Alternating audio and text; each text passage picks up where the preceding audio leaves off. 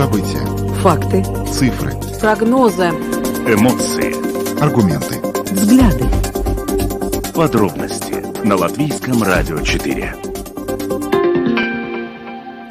Здравствуйте. В эфире Латвийского радио 4 программа «Подробности». Сегодня ее проведут для вас Ольга Князева и Евгений Антонов. И начнем вкратце с тем, о которых мы сегодня поговорим 12 августа.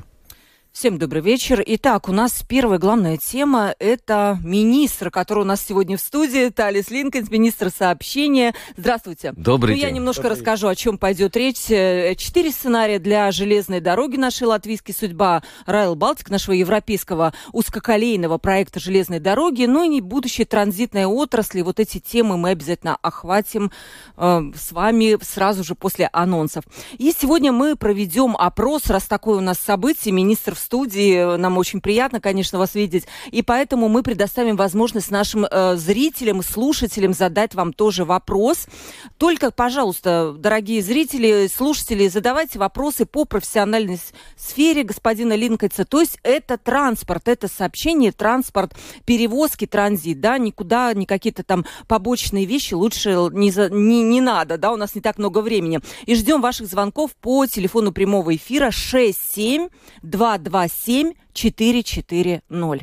Да, мы начнем принимать звонки от слушателей примерно через 10-12 минут, когда закончится, вот, собственно, наш разговор э, с министром, наши вопросы. Далее мы поговорим в программе о том, что Совбез ООН провел накануне экстренное заседание в связи с обстрелами Запорожской АЭС, а глава МАГАТЭ, Международного агентства по атомной энергии Рафаэль Гросси в своем выступлении предупредил о серьезном кризисе, который разворачивается на этой АЭС. И у нас сегодня на связи будет мэр Энергодара, который расскажет, мэр города, где находится эта АЭС, который расскажет, что на самом деле происходит э, на этой станции. Накануне Сейм Латвии признал насилие России в отношении мирного населения России и других стран терроризмом, а саму Россию государством, которое поддерживает терроризм. Эта новость продолжает оставаться в сфере интереса всех ведущих мировых СМИ. И сегодня мы продолжим эту тему, потому что ряд экспертов полагает, что признание России государством, которое поддерживает терроризм, будет трудно реализовать на уровне всего Евросоюза. И еще, наверное, мы затронем еще одну очень важную тему. Она тема медицинская. В Латвии сегодня началась информационная кампания «Выиграй борьбу с раком» до того, как он начнется. О том, как проходит эта кампания, сегодня в программе «Домская площадь» рассказала Кристина Пчелкина, гинеколог, специалист по кальпоскопии. Но я добавлю, что видеотрансляцию нашей программы подробности можно смотреть на домашней странице Латвийского радио 4, на платформе Rus.LSM.lv, а также в социальной сети Facebook на странице Латвийского радио 4 и на странице платформы Rus.LSM. Записи выпусков программы подробности доступны на всех крупнейших подкаст-платформах. Кроме того, наши новости и программы можно слушать теперь в бесплатном мобильном приложении «Latvijas Radio». Оно есть в App Store, Google Play. Далее обо всем по порядку. Подробности прямо сейчас.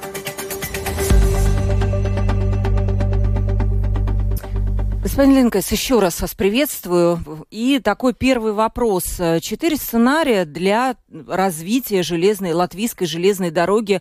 Разные слышно мнения. Кто-то говорит, давайте рельсы разберем, и враг не пройдет у нас по железной дороге. Кто-то говорит, что надо договариваться и возобновлять транзит. Ну вот эти четыре сценария. Скажите, что это за сценарии? Какой из них? Я понимаю, один пессимистичный, другой э, Оптимистичный. оптимистичный, а посередине что-то более реалистичное. Хотя Мне бы какие-то контуры Да, этих да. сценариев, которые вы наметили. Да, ну сейчас, конечно, для транзитной отрасли, для железнодорожной отрасли э, время очень неопределенное. Мы не знаем, как будут развиваться события э, в России, как э, Россия будет э, воспринимать э, европейские страны, как, э, к- как будут идти грузы, э, будут и возможность, скажем, э, те грузы, которые идут через, э, из, из Казахстана, э, из Узбекистана, э, взять и э, перенаправить через Латвию или нет. Вот э, и поэтому мы сделали несколько таких сценариев. Э, Один, конечно, очень э, пессимистический, что вообще грузов э, нет. Минус 85%. Это, это даже такой э, еще хороший сценарий, что останется, останется э, внутренние перевозки, перевозки между странами Балтии, но мы взяли и самый крайний сценарий, просто посмотреть, э, какие есть э, прогнозы, если вообще у нас грузы не будут идти по железной дороге, мы все переставим на автоперевозки. Тогда, конечно, сценарий более оптимистический, что есть и грузы из России, есть грузы из Белоруссии, есть грузы из других стран, и посередине есть сценарий, когда меньше грузов из России и больше все-таки из стран Средней Азии. Ну и э, моделирование э, показывает, что во всех этих случаях э, есть необходимость дополнительного финансирования железной дороги. И э, э, в этом крайнем случае э, мы показали коллегам из правительства то, что даже если разобрать рельсы, вот как говорят, разобрать рельсы, оставить только пассажирские перевозки, то такого большого финансового, экономического эффекта от этого нет показали, что есть необходимость не, не сворачивать нашу железнодорожную инфраструктуру. Мы и в предыдущие годы ничего э, из инфраструктуры не закрывали, ни один из маршрутов не закрывали. Наоборот, э, пассажирские перевозки сколько могли, только увеличили и, и в сторону Даугавпилс, Резекне, Гулбене. Э, и, в принципе, при этом и останемся. Наша главная цель э, сохранить железную дорогу, э, сохранить то, что мы имеем и по грузоперевозкам. Мы видим, что э, открываются возможности, э, заинтересованность большая и в Казахстане, и в Узбекистане. На следующей неделе будет большая делегация э, правительства Узбекистана здесь, в Латвии. Я тоже буду встречаться с министром транспорта Узбекистана. Будем говорить, как больше от Узбекистана, Средней Азии э, грузов э, переманить в сторону Латвии. Такой вопрос очень важный. Еще я, Жень, задам. Да, вот у нас как раз следующая тема, то, что Сейм Латвии признала Россию террористическим государством. Можем ли мы вообще брать грузы какие-то и зарабатывать на этом, о, если это российские грузы, и если это признано Россией террористическим государством? Мы до сих пор э, смотрим э, и, и соблюдаем все санкции, которые введены как Латвии, так и э, Европейским Союзом, и те грузы, конечно, которые являются под санкциями, мы не, не берем. Но э, все-таки остается, э, конечно, меньше остается, но все-таки остается не, некоторый объем грузов, которые не подпадают по санкциями, и если это легально, то мы э, с этими грузами работаем, потому что нам надо э, содержать свою железнодорожную систему. И если мы можем ее содержать, то мы можем смотреть на другие новые направления, которые появляются. Скажем, украинские э, товары, э, э, э, э, лабиба, и, и, и тому подобное. Также э, Польша смотрит на возможность э, э через Латвию э, принять э, э, уголь, который будет необходим зимой для э, Польши. Так что есть э, новые товары, есть импорт, который идет из других стран э, в Латвию, страны Балтии. И есть э, все-таки сохраняется и грузоперевозки между нашими странами, скажем, из Литвы, э, нефть, нефтепродукты идут в Эстонию. Но все-таки, вы знаете, если вот говорить о том, что сценарии были, как вы сами сказали, был пессимистичный, был оптимистичный, то э, дело просто в том, что железнодорожная отрасль, она играет очень большую роль в экономике Латвии. Это очень много рабочих мест, это значительная часть э, ВВП. О каких цифрах идет речь? Если мы говорим о пессимистическом сценарии, например, то это какой, э, какая просадка по, по цифрам, если это можно сказать, какое количество уволенных людей, если это придет к, к увольнению, и что в случае оптимистичного сценария произойдет, опять же? Эм, конечно, цифры э, я в точности назвать не могу. Это была информация э, не секретная, но э, с определенной долей секретности. Но я могу в общем сказать, что, конечно, при пессимистическом сценарии нам надо будет еще сокращать численность рабочих мест на железной дороге э, и э, субсидировать э, железную дорогу э, в миллионах, э, миллионном выражении. Подвижной состав возможно ли сдавать в аренду, на этом зарабатывать, как это делают в Эстонии?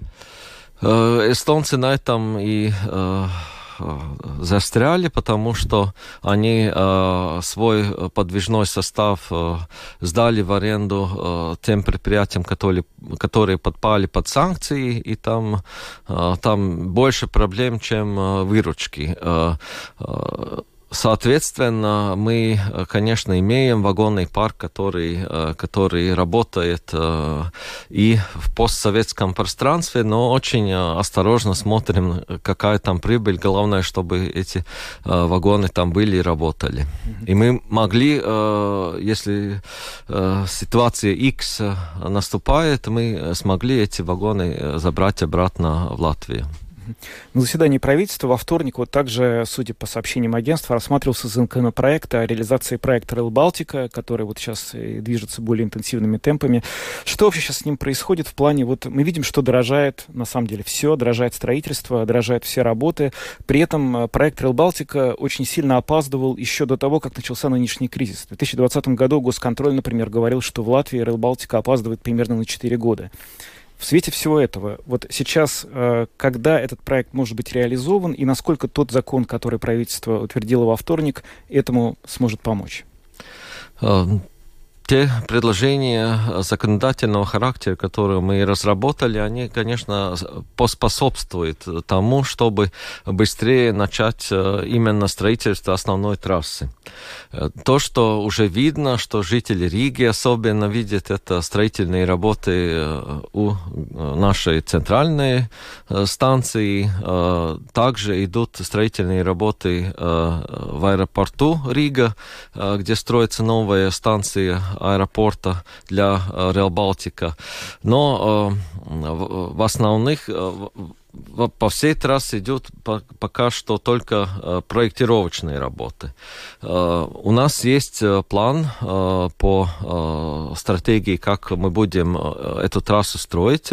Она будет строиться с аэропорта Риги в сторону границы с Литвой, а также для грузовых перевозок от Саласпилса через Даугаву будет строиться новый мост, и э, потом эта трасса будет также строиться в направлении литовской границы. Э, для этого у нас есть необходимое финансирование, и мы видим, что это возможно э, в рамках э, этого программного периода построить. Э, конечно, все дорожает, и материалы, и, и э, строительные работы в целом, но мы надеемся, что вот этот участок мы покроем. Э, конечно, то, что э, потом будет э, в сторону эстонцев, ну, это вопрос, э, будет ли дополнительное финансирование. Я думаю и, и вижу, что есть э, э настроение у э, Европейского Союза те основные проекты по железной дороге, которые сейчас строятся по всей Европе, это не, э, таких 5-6 проектов, они будут дофинансированы до конца, то есть э, сама трасса будет построена. А именно когда, это другой вопрос. Подождите, я вас правильно услышал, что сейчас того финансирования, которое, вот, собственно, есть, выделено, хватает для того, чтобы построить дорогу до Литвы, а в сторону Эстонии этих денег уже нет?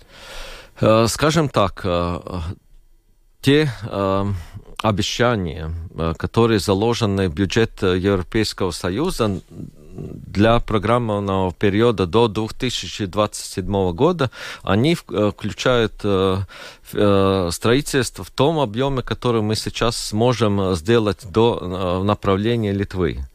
Если по времени э, появится еще финансирование, еще дополнительные средства Европейского Союза, они будут направлены и на эстонскую сторону.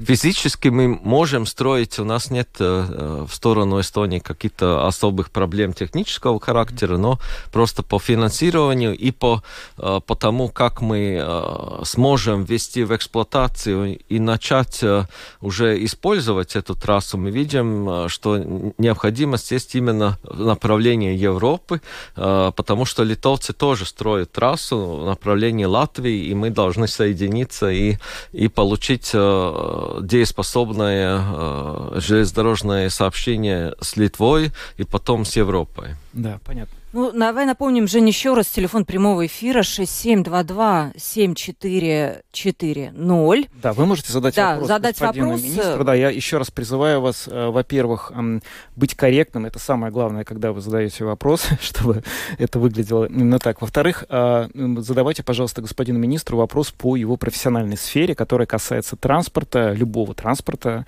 но, тем не менее, чтобы это был профессиональный вопрос. И у нас есть первый звонок, мы готовы его принять. А, Говорите, пожалуйста, вы в эфире. Любого транспорта автодороги можно, да? Да, безусловно. 30 секунд у вас, господин Антонов, прошу. Значит, у нас по индексу глобальной конкурентоспособности по дорогам мы на 107 месте. Э, Литва, Эстония на 37-38. Значит, э, Юрмальская трасса. Ездят все. Любой Если можно быстрее власть- вопрос, пожалуйста, очень много звонков. В чем То вопрос? 30 секунд вы уже мне не даете. Юрмальскую трассу, господин министр, вы собираетесь из этого анекдота, из этого маразма превратить в нормальную трассу от Риги Так, спасибо. Про Юрмальскую трассу и про Какие то, что мы- планы, мы, да? в рейтингах довольно По-моему, низко. э, Юрмальскую трассу э, мы наоборот, мы э, вот э, два года назад э, построили, там есть сообщение 110 километров в час, э, и э, будут достраиваться дополнительные э, дороги, которые э, даст возможность ехать и на 130 километров в час, но это будет через какие-то годы. А то, что касается низких рейтингов, а, по, и то, что я услышал в вопросе по сравнению с другими странами Балтии, есть такое? Да, так было, да. Где-то пять лет назад э, были такие рейтинги. Сейчас мы вот последние три года мы э, очень э, да, финансировали именно ремонтные работы наших главных дорог. Строится сейчас Кековская объездная дорога, проектируется Рижская объездная дорога, чтобы конвертировать это в скоростную дорогу. Также подготавливается объездная дорога Иецева-Бауска, так что мы э, запаздываем э, по сравнению э, с нашими соседями, литовцами и поляками, но все-таки последние годы мы главные дороги улучшаем. У нас есть еще один звонок. Говорите, пожалуйста. Добрый день. Добрый. Э, значит, у меня такой вопрос. Лето заканчивается, а э, навесы на остановках общественного транспорта даже и не думают ставить. Это можно как-то решить и посодействовать тому, чтобы Так, это сейчас мы выясним. прошло? Навесок остановка. Ну, это, это, это, наверное, наверное, вопрос э, Риги. руководству. Риги, Да. да. Я думаю, что конечно. мы не будем сейчас, да. Тогда этот вопрос будет нас мэр Риги, мы зададим. Здравствуйте. Э, Добрый вечер. Добрый. Э, Конкретный мини- э, вопрос министру транспорта. Еду на автобусе «Текстильник». Он должен был уходить в 16.23. Он из Риги в 9 часов не ушел. Когда обращаюсь на автовокзал, они говорят, это не наша компания, это какая-то лепойская компания. М, Лейпецкая И компания, и да, был большой скандал. Сейчас мы как раз про это выясним. Ну, возможно, пару слов скажете. Очень громкая была история. И что вообще людям делать в таких ситуациях? И что министерство собирается делать, чтобы таких ситуаций больше не возникало? Ну, э, начнем с того, что э, пунктуальность э, наших автобусных перевозок э, в целом э, хорошая, и мы э, там на, на х- хорошем э, рейтинге по сравнению с другими странами. Э, вот есть определенные случаи, которые вызваны тем, что у нас не хватает э, шоферов, то, что шоферы болеют, и то, что э, некоторые компании, которые вот э, взялись за эту работу, не могут э, э, как бы свою внутреннюю э, структуру э, и, и свою работу э, сделать более качественной. Э, Что мы э, со стороны государства делаем? Э, Работаем с этими предприятиями, э, требуем от них э, и план действий, и, э, конечно, там есть и э, санкции, договорные санкции, которые мы выставляем. Эти компании также не получают прибыль от этих перевозок, соответственно. Но системный вопрос остается, что у нас люди стареют, и все технические профессии, которые у нас есть, то- там же в железной дороге машинисты э, и, и э, шофера, они, э, э, новое поколение э, работает и уезжает за границу, где лучше э, платят, но вот старшее поколение у нас вот остается, и с ним надо работать. Угу.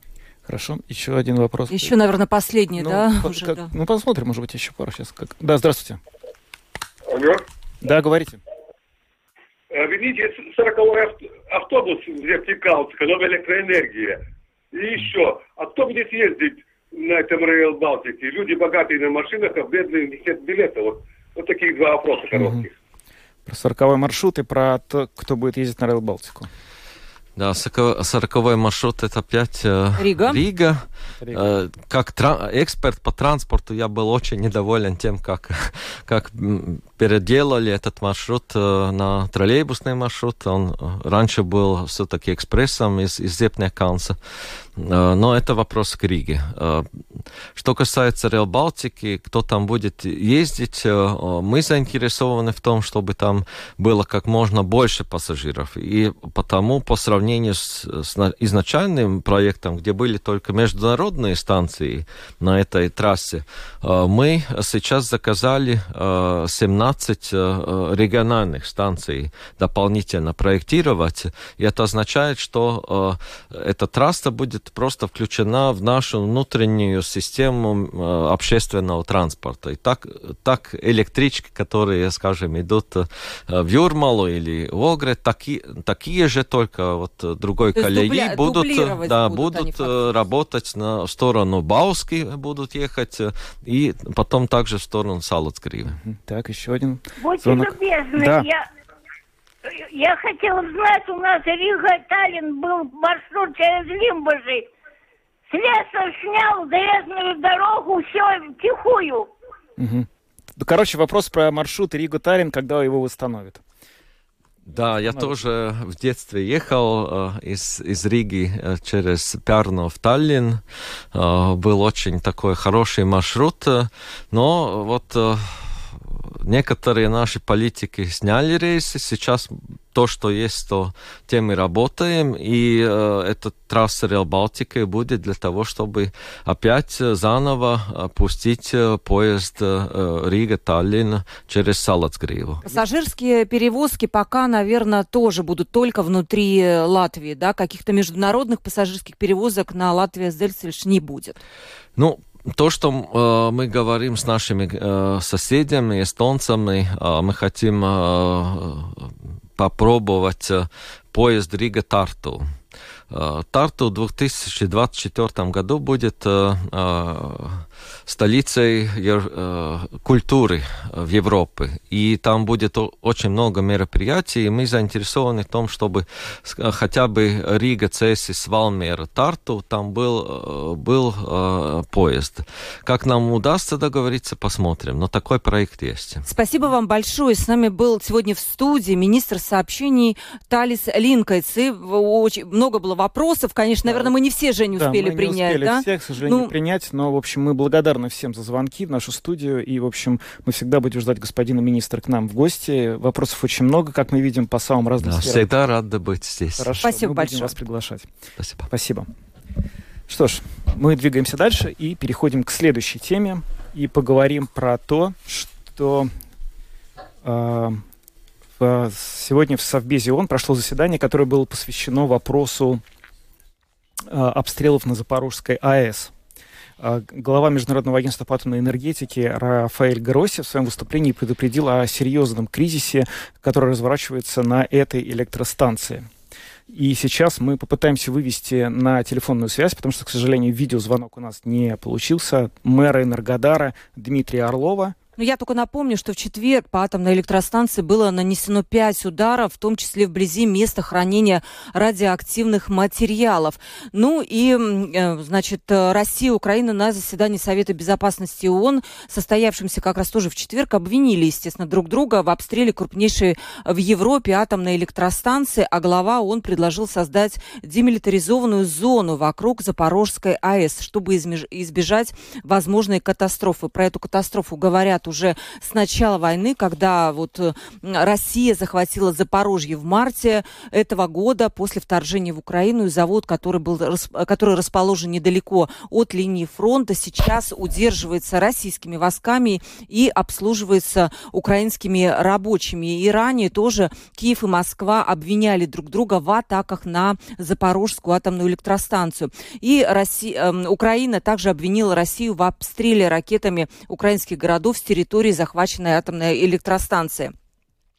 И тоже для обсуждения ситуации в четверг было создано экстренное заседание Совбеза ООН и генеральный секретарь Антонио Гутерриш. Он призвал обе стороны прекратить все боевые действия возле э, станции объект не должен использоваться в рамках какой-либо военной операции. Вместо этого необходимо срочно согласовать на техническом уровне безопасный периметр демилитаризации для обеспечения безопасности района. Ну, понятно, что тема серьезная, поскольку какая-то может быть экологическая катастрофа и атомная катастрофа. И все члены Совета Безопасности поддержали призывы к отправке срочной миссии МАГАТЭ в Украину, однако участники заседания не пришли к единому мнению. Женя, у нас есть звонок, нет? Мы сейчас соединяемся с э, другим нашим спикером сегодняшним вечером, что, к сожалению, ну вот э, наход, находится в Запорожье сейчас э, Дмитрий, это вот мэр Энергодара, города, где находится Запорожская АЭС, и он сегодня был со мной днем на связи, мы договорились о беседе, и вот прямо сейчас его телефон недоступен, я просто не могу вообразить, что-то ну, могу К сожалению, произойти. да. Поэтому сейчас мы, мы постараемся с ним связаться во время нашей передачи чуть позже, а пока у нас на связи Карлис Даукс, политолог, и э, Карлес, добрый вечер. Здравствуйте. Ну вот э, накануне Сэм Литвы признал насилие России в отношении мирного населения Украины и других стран терроризмом, а саму Россию государством, которое поддерживает терроризм. Однако вот вы сегодня сказали, что признание России таким государством, которое поддерживает терроризм, будет трудно реализовать на уровне всего Евросоюза. Почему вы так считаете? Латвия только, Сэм, Вы Латвия. знаете, я считаю это, что вообще-то это такое решение, которое амбивалентно. Эта амбивалентность проявляется в том, что его будет юридически достаточно тяжело решить, потому что одно, э, один момент, который вызывает, конечно, политически оправданным и, и и морально оправданным такое решение. Но в то же самое время очень мало юридических инструментов, чтобы разделить, кому давать визу, кому не давать визу. И, конечно, понятно, что сейчас э, в России очень сильно идет именно вот такое э, анти латвийское, антибалтийское настроение, которое проявляется. Это дает свои, э, свое впечатление. То есть говорят, что здесь есть русофобия, и, и это будет это проявля, проявляться. Поэтому здесь очень тяжело определить, когда и как это будет сделано на практике. Угу. Ну, вы знаете, давайте вот все-таки, может быть, просто чуть подробнее обсудим вообще, что для нас, вот для жителей Латвии, вообще для Латвии, для предприятий Латвии. Только что у нас был в гостях министр, э, министр сообщения, который занимается, собственно говоря, перевозкой, контролирует перевозкой грузов, которые идут в том числе через территорию России. Что для нас, для всех э, означает вот это вот признание статуса, перехода России в статус э, страны, которая поддерживает терроризм? Как это может повлиять на жизнь хозяйствующих субъектов, людей, живущих здесь, на торговые отношения, на финансовые какие-то связи? Да, я думаю, что на практическом уровне уже давно испорчены отношения между Россией и Латвией, между странами Балтии. И теперь только из, происходит какое-то э, поиски каких-то возможностей, то ли обхода санкций, то ли э, образования каких-то серых схем или так далее. Но в практическом смысле уже само это действие, то есть признание государством террористом, это не дает каких-то сейчас э, буквально буквально каких-то последствий резких. Они уже состоялись. И поэтому здесь не, можно говорить только о морально-политическом климате. И я думаю, что здесь есть вот это именно э, внутреннее политическое состояние, взаимоотношения между различными слоями общества, как в Латвии, в Литве, в России. И поэтому здесь, конечно, могут быть более серьезные последствия в ментальных отношениях между группами общества. Скажите, Карлис, все-таки Россия, вот насколько я вижу, очень резко отреагировала на вот такое событие, то, что Сейм Латвии признала Россию террористическим государством. Прозвучали даже такие мнения, что стоило бы с Латвией разорвать всякие дипломатические отношения. Как вы думаете, к этому может привести вот, э, вот это событие?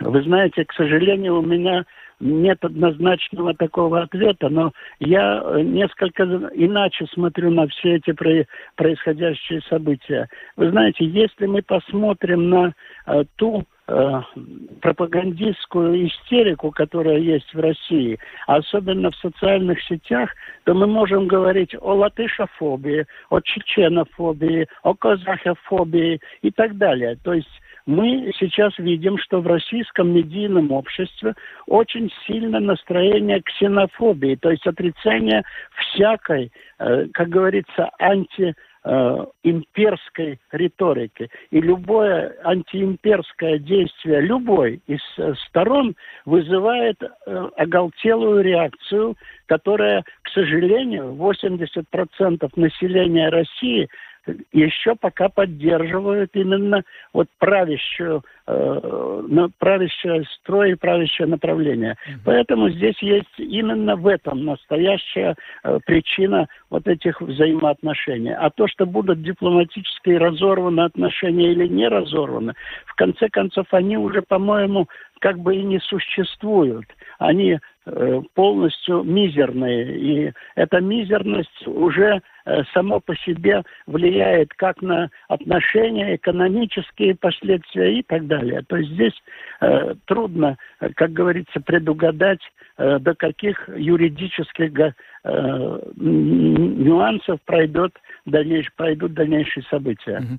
Ну, знаете, ну вот э, сегодня и вчера это сообщение о том, что Сейм Латвии принял решение, вот это вот, назвавшее Россию страной фактически поддерживающей терроризм, цитировали буквально все мировые СМИ. И у меня в этой связи вопрос. Другие страны Евросоюза, наши союзники ближайшие, с которыми у нас, в принципе, реализуется единая внешняя политика, они пойдут по пути Латвии или хотя бы страны Балтии? И наградят ли они Россию таким же статусом, которым вот сейчас наградила, наградил парламент латвийский?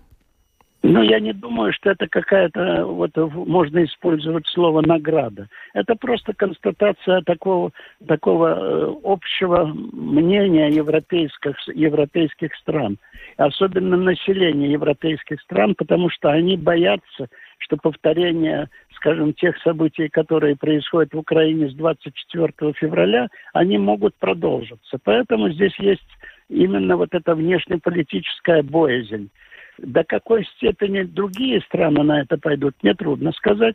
Но я думаю, что здесь все-таки единства, полного единства в Европейском Союзе не будет. И поэтому э, думаю, что дискуссия по этому поводу пойдет дальше. Там есть очень много причин, особенно в Центральной Европе, особенно э, если мы берем во внимание Германию с ее интересами экономического э, свойства Венгрии и так далее. То есть здесь есть очень много э, неизвестных, неизвестного, которое не дает возможности впрямую ответить на этот вопрос.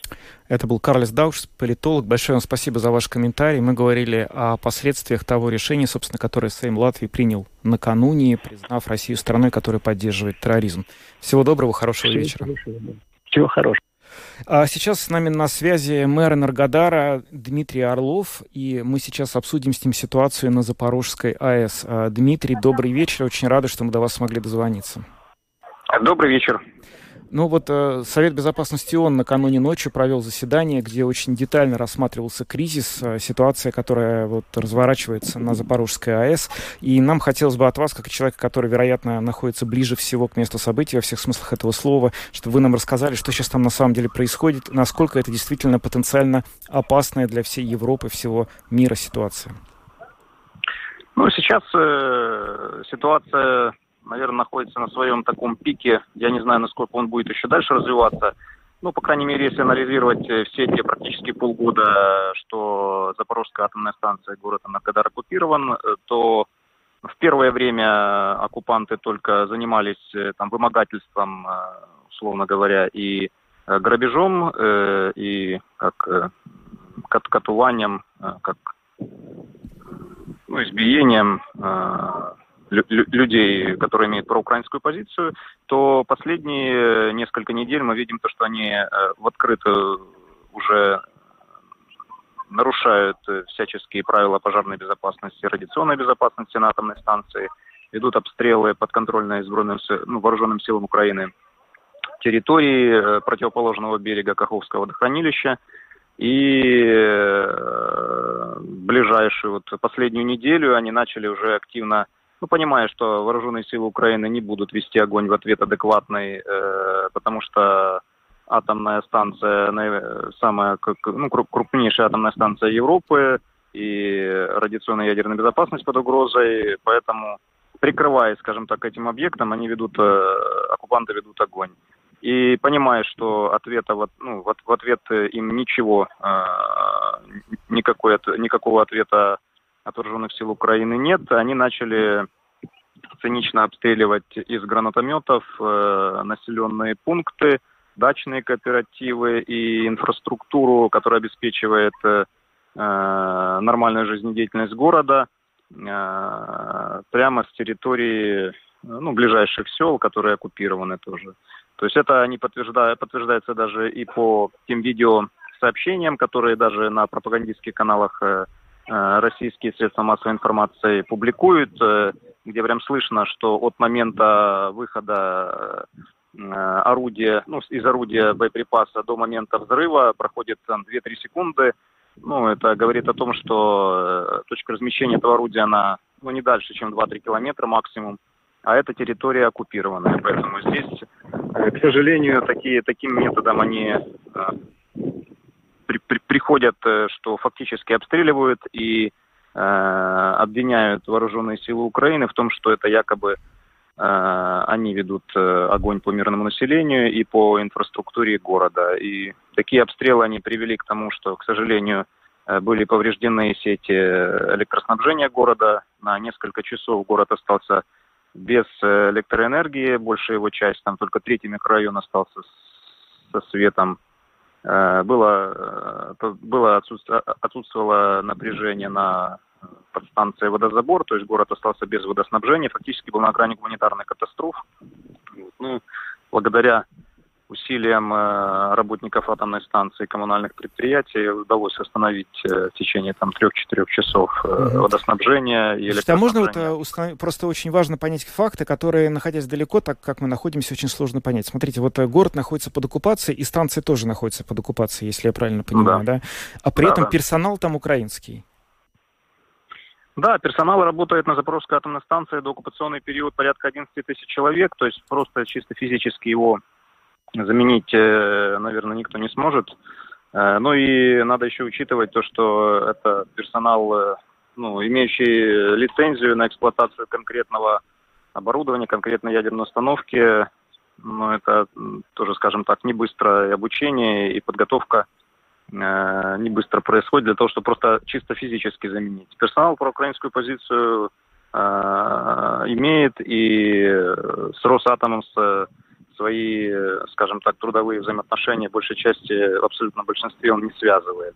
Сейчас Поэтому... до сих пор 11 тысяч остались, либо все-таки меньше стало вот в период конфликта? Ну, сейчас, сейчас да, период конфликта, конечно, э, персонал, который э, непосредственно не принимает участие в обслуживании э, объекта, то есть не, не оперативный персонал, он максимально был переведен на дистанционную форму работы. Э, какая-то часть персонала уже уехала, но не, э, ну, чуть меньше 10 тысяч человек, я думаю, что еще остаются в, штате, в штатном расписании предприятия. И это довольно существенная, существенная численность. И еще вот такой уточняющий вопрос. Вы рассказали в начале о взрывах, о том, что постоянно происходят какие-то обстрелы. Вот сама атомная электростанция, она не повреждена? Повреждена, э, повреждена азотно-кислородная станция. Э, это общевспомогательная, ну, территория общевспомогательных объектов, это вот, э, то есть непосредственно это не энергоблок э, атомной станции, но это одна из обеспечивающих его нормальное функционирование ну, система, которая подает азот и водород на территорию по, по, ну, по производственным помещениям самих энергоблоков. То есть это э, такая важная, довольно-таки важный в технологическом плане э, объект, и э, там э, были ну, повреждения существенные довольно-таки. И обстрелы точно так же по территории э, промплощадки э, и прилегающей территории, там санитарно-защитной зоны, э, зоны довольно-таки большое количество попаданий было и существенные ну, разрушения. Дмитрий, знаете, вот по-разному говорят, но хочется понять более-менее внятно. Вот есть ли на самом деле сейчас угроза ядерной катастрофы? Потому что одни говорят, что обстрелы очень сильные и риск очень велик. Другие говорят, что там так хорошо все защищено, и сам по себе разрушение станции не приведет э, к, условно к Чернобылю. Что бы вы могли нам объяснить э, по этому поводу? Ну, что касается рисков каких-то событий, нужно понимать то, что довольно существенный вклад в безопасность э, вносит сам персонал. Персонал обслуживает э, на Эконергоатом, украинский персонал, и ну, невозможно, скажем так, предугадать те действия, которые э, предпримут оккупанты, э, когда они уже сейчас э, фактически нарушают и нормы там физической защиты и пожарной и радиационной безопасности, но то состояние персонала, когда он фактически не может быть уверен в том, что в городе с его семьей все в порядке, что оккупанты Э, вооруженные не могут ворваться там на тот же самый блочный щит управления в любую минуту и не заставлять действовать каким-то образом противоречащим э, регламентам и нормам. То есть само по себе состояние персонала, оно заставляет э, задуматься о том, что все ли будет в порядке. Что касается самих процессов, которые происходят на атомной станции, то риск каких-то радиационных там ну, ядерных ядерных там или аварий, или нарушений, которые приведут э, к радиационным каким-то последствиям, он с каждым днем все, э, все возрастает. До какого момента будет э, все это происходить, э, ну, сложно сказать, и мы только надеемся на то, что все будет нормально, и персоналу удастся удержать э, вот эту вот тон, тонкую грань безопасности и не допустить катастрофы, которая может коснуться не только там Украины, Европы, а, наверное, всего мира. Вы верите в то, что вот сегодня вот эти срочные заседания Совбеза ООН, МАГАТЭ, э, люди как бы обсуждают эту тему, она на повестке дня, смогут что-то изменить, ну, то есть, условно говоря, это помощь извне хотя бы на каком-то уровне? Э, ну, верите, наверное, это, наверное, единственное, что нам остается в текущей ситуации – Э, да, конечно, верим, но э, судя по тем событиям, которые происходят, наверное, это первое, первый такой захват ядерного, вооруженный захват ядерного объекта, действующей атомной электростанции, наибольшая, сам, самая крупная атомная станция в Европе.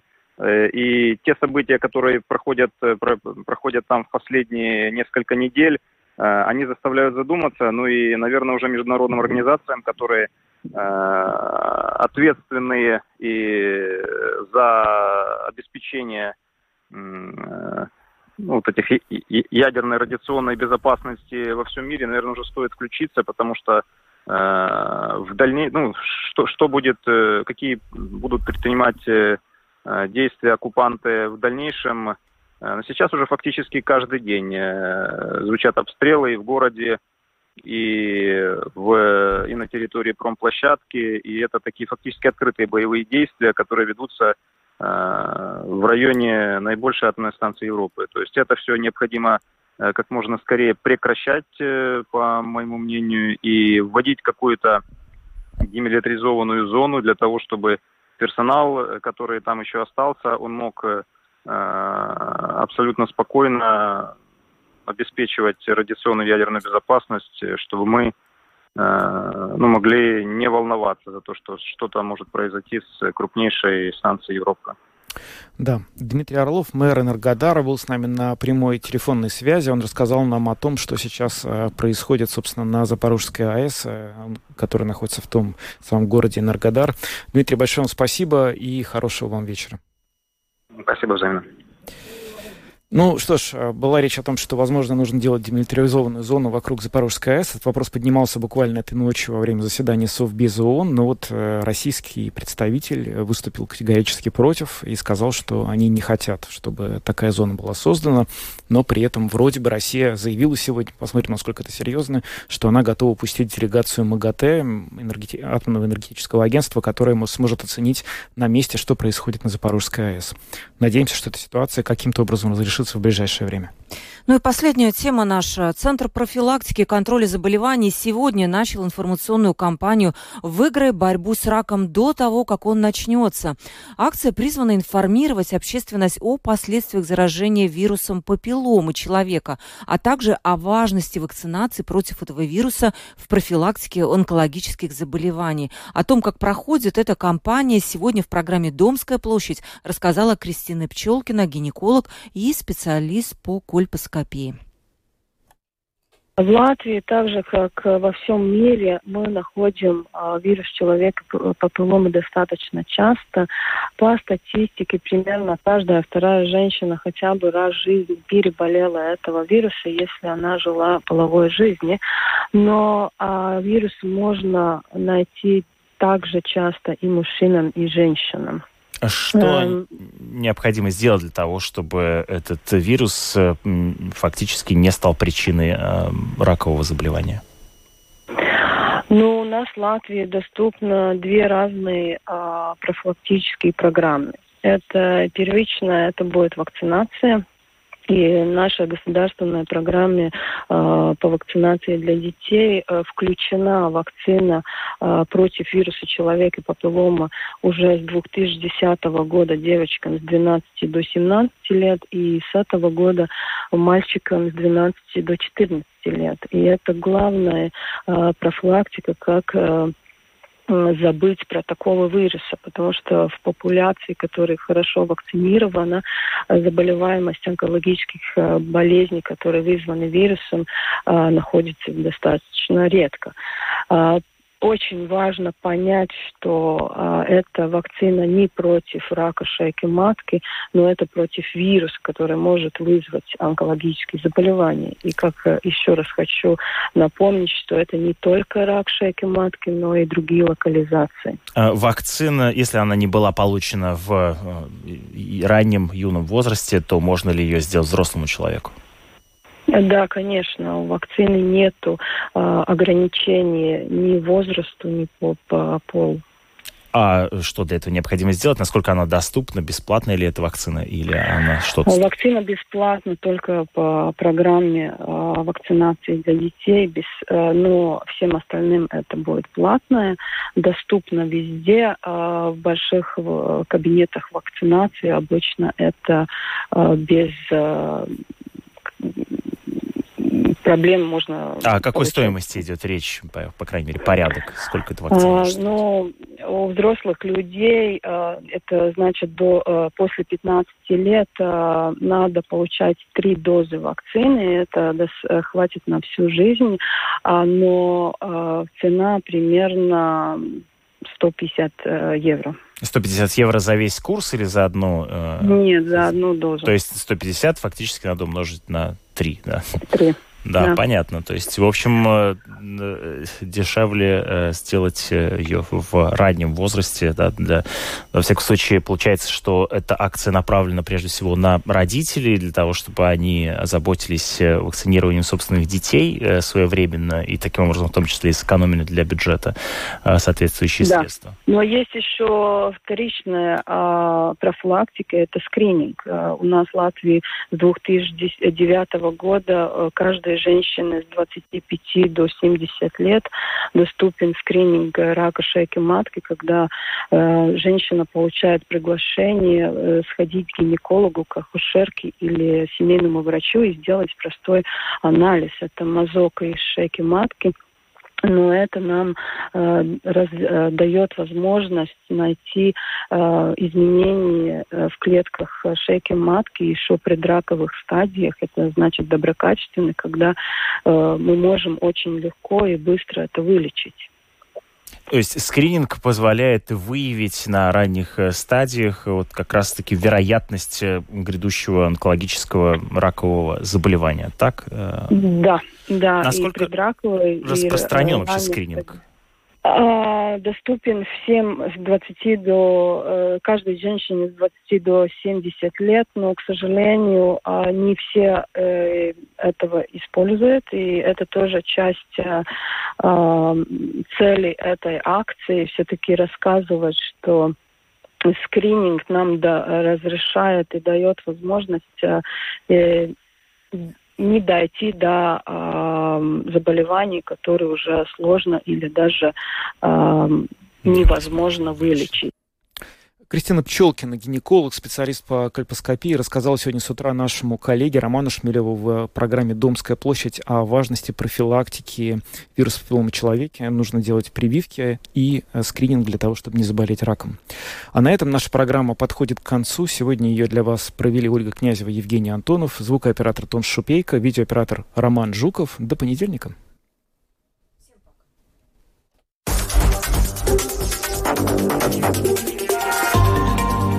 Латвийское радио 4. Подробности по будням.